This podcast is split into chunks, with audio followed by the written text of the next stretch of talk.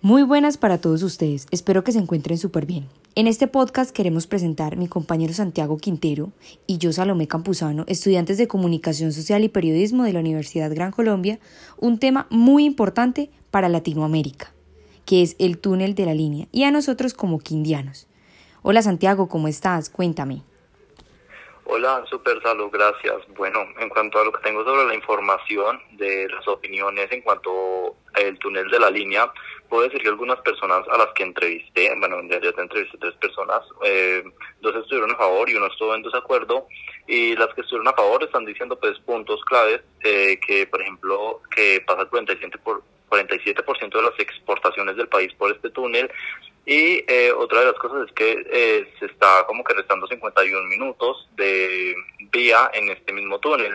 Hay otros que pues se fueron más por la parte de Andrés Uriel Gallego, el ex vicepresidente de Uribe, que pues ahora está muerto, y hablan sobre el túnel diciendo que pues realmente este tenía un problema y es que era que pues si él mismo decía que estaba mal, pues también habían muchos problemas con él mismo.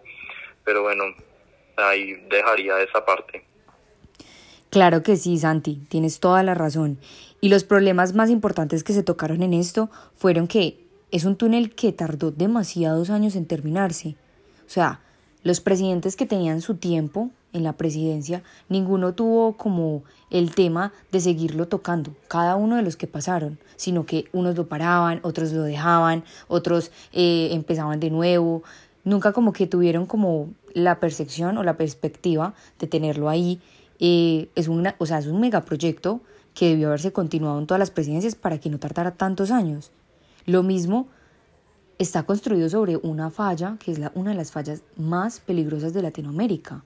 Entonces, fueron puntos que se han criticado demasiado, demasiado, y nosotros como quindianos estamos sufriendo eh, el problema de, de la electricidad de ellos, que en realidad es eh, me parece a mí algo absurdo que nosotros como quindianos, como pueblos cercanos que es Calarcá, Armenia, tengamos que subir el recibo de la luz por el simple hecho de que estamos alimentando cinco maneras para que el túnel se quede sin energía. O sea, estas son cosas que en realidad la gente critica, nosotros como colombianos criticamos, aunque obviamente tiene sus privilegios, pero pues ahí, ahí nosotros como, como quindianos tenemos que, que ponernos la mano en el corazón para todo Colombia.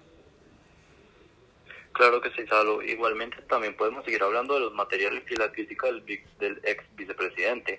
Bueno, esta obra, según el espectador, como mi fuente confiable, aclara que este túnel cuenta con un ancho de 12,5 metros, un largo de 8.6 kilómetros, que hace a este túnel el túnel más largo de Latinoamérica, pues ese es un punto positivo, y este también cuenta con 4,50 metros de altura.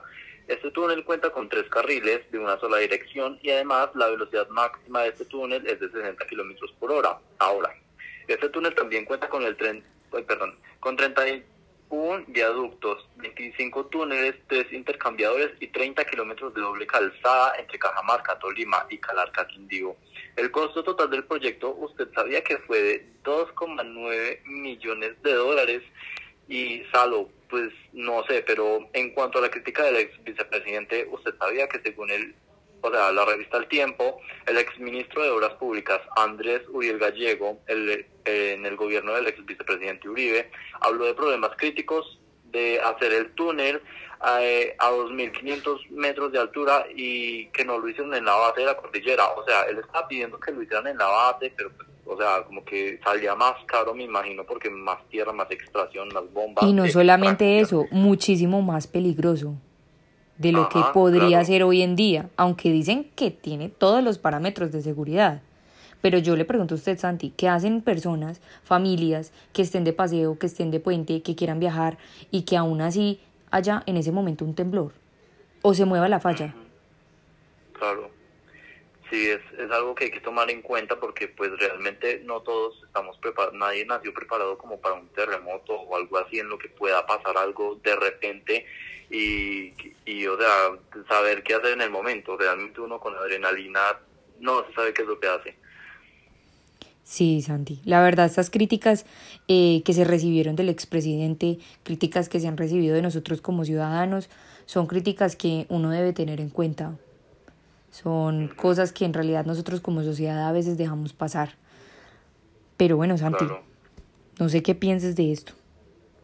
Bueno, pues igual yo aún así quiero enfatizar diciendo que esto anteriormente, anteriormente lo dijo el exministro de Obras Públicas, Bernardo Garcés. Me di cuenta mm, de esto por lo que la entrada del túnel hay, hay una clase honorífica por una columna columna dominical con la estatua tallada del ex vicepresidente Andrés Gallego. Así que pues, a ver si lo dice, si lo dijo el ex vicepresidente eh, Andrés Gallego y el exministro en, en ese entonces de Obras Públicas, Bernardo Garcés, eh, pues yo creo que ellos tenían la razón. Sí, Santi, la verdad estoy totalmente de acuerdo contigo. Igual son puntos de vista de cada presidente y de cada persona que recibe el poder. Cada uno de ellos sabe cuánta plata recibió, cuánta plata no recibió. Y nosotros como colombianos a veces estamos eh, exentos o dejamos pasar esto como ciudadanos, como votantes eh, de este tipo de cosas.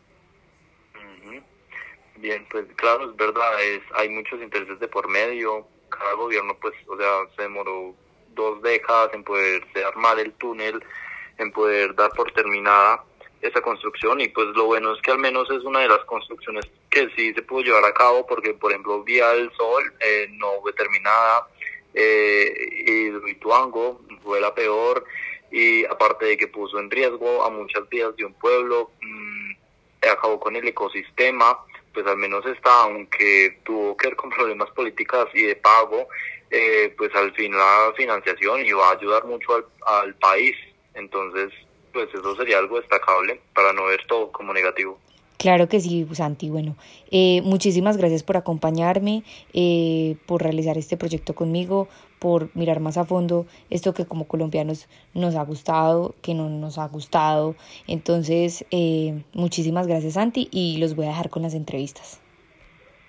Muchísimas gracias, Salud.